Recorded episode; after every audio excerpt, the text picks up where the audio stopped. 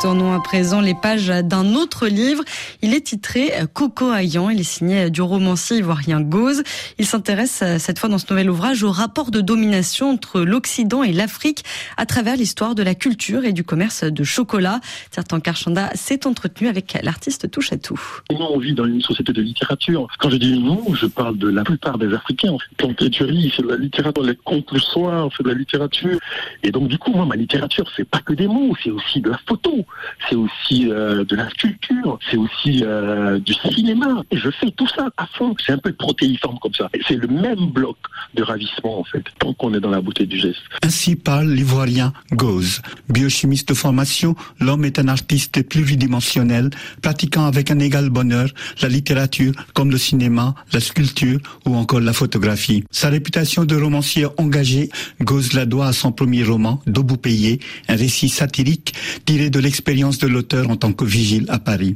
Son quatrième roman, Cocoaillant, qui vient de paraître, s'inscrit dans la tradition de la littérature de contestation sociale et politique, dont les pionniers ont pour nom Aimé Césaire ou encore Ben Ousmane. Son parent de la tradition à son tour, Gauze la renouvelle avec son écriture incandescente, doublée d'une réflexion sur l'histoire, d'une radicalité absolue. Avec son nouveau texte à mi-chemin entre pamphlet, essai, théâtre et fiction, le romancier ivoirien nous entraîne au cœur de l'histoire de son pays natal à travers le prisme de la culture et du commerce du cacao.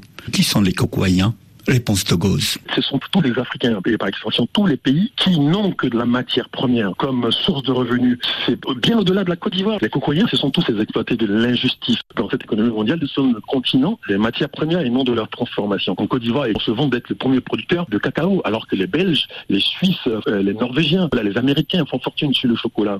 Et que ce sont eux, en plus, qui dictent les prix de nos matières premières. On n'a pas besoin de faire Sciences Po pour comprendre ce rapport unique au, au monde. Et c'est le moment de reprendre en main cette richesse-là. Comment reprendre la richesse? On l'aura compris, Cocoyan est un appel à la révolte contre l'ordre unique du monde. Or, en Côte d'Ivoire, la révolte gronde depuis longtemps. S'attardant sur les mots clés de l'histoire du pays, Gauze rappelle combien le cacao, son rejet comme son instrumentalisation, ont été consubstantiels à la construction de la nation ivoirienne. Son livre pamphlet est une plongée dans l'histoire de la Côte d'Ivoire.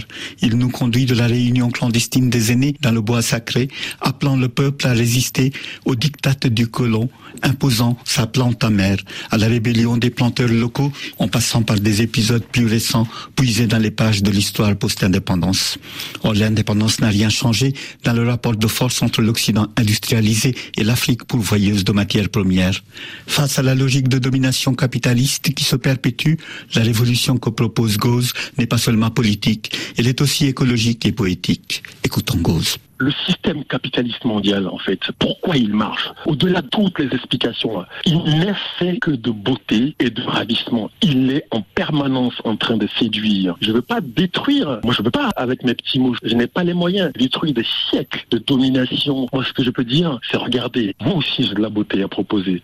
Juste à côté de votre grand immeuble, il y a un jardin verdoyant là-bas. Regardez de ce côté-là. Il y a de la beauté et de l'intelligence là-bas aussi. Faire confiance aux intelligences et à la capacité de ravissement des gens. C'est ça ma révolution. Jubilatoire par son style proche du slam et de l'oralité, Cocoyan est une plaidoirie passionnée pour une révolution des mentalités et des esprits. Dans cette révolution à venir, il y a place pour l'imagination, le dialogue et l'utopie que dessine la vision afrofuturiste d'un monde assagi et équilibré sur laquelle se clôt le récit de Gauze.